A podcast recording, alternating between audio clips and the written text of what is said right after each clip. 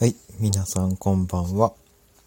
えー、本日も少しだけお話ししていこうと思います。えー、ここ最近の話でガソリン代が、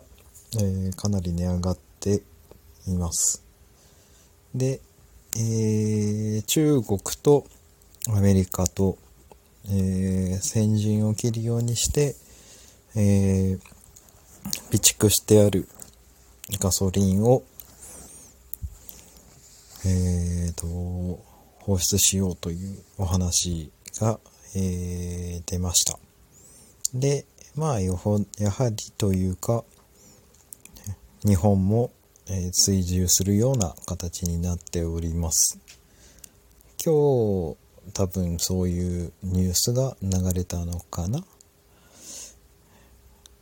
えー、そこの話ではあるんですけれども備蓄を出してえっ、ー、とその今のガソリンが高い状態が改善されるかどうかとか、えー、前回、えー、ちょっと取り上げていたえっ、ー、とお店元売りの方に、えー、5円という形を取ると、えー、値段が安くなるっていう話になってくるとまあ単純な構造だけで言うとならないと思います。えー、多分備蓄量の問題もかなりあるとは思うんですね。アメリカがそういう動きをしたから日本も追従をしたという形だとは思うんですけれどもアメリカ自体はもともと石油がまあ多少なりと出てくるところで日本はもう完全に輸入に頼る感じになってくると。でそこで備蓄しているものをまあ、えー、右へ習えでやったとしてもこの冬ガソリンだけではなくて灯油だってもちろん使いますという話になってくれば、えー、足りんのかっていう話にはなると思うんですね。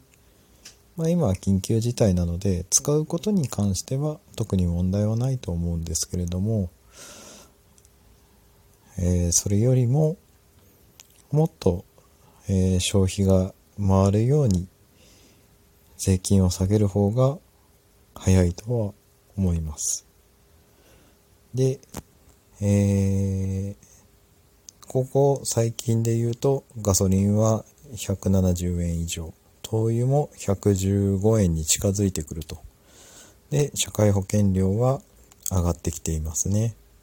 で、消費税は多分岸田さんになったので上がると思います。で、えー、食品も上がってきて、えー、貴重品になってくるものに関して言うと交通費や、えー、いろんなものの送料だったり、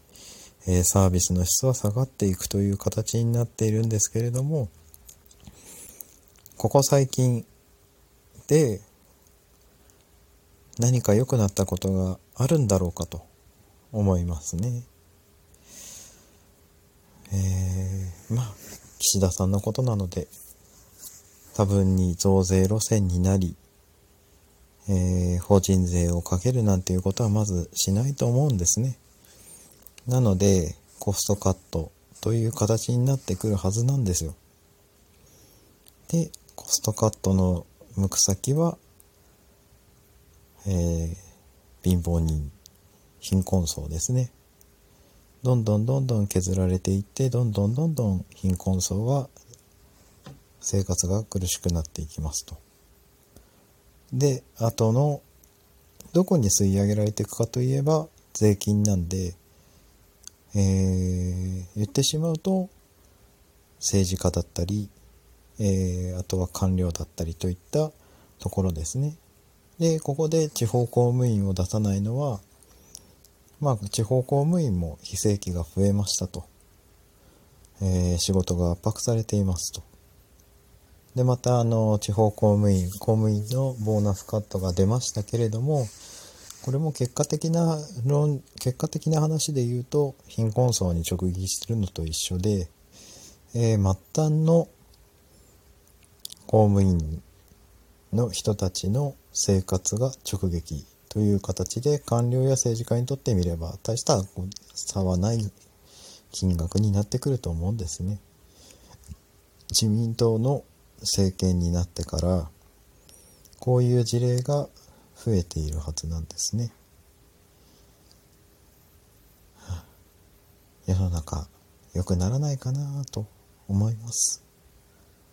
耐えしの耐えしのぐのは多分難しいと思うんですね。普通の生活、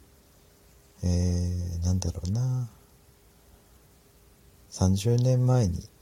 思い描いていた生活、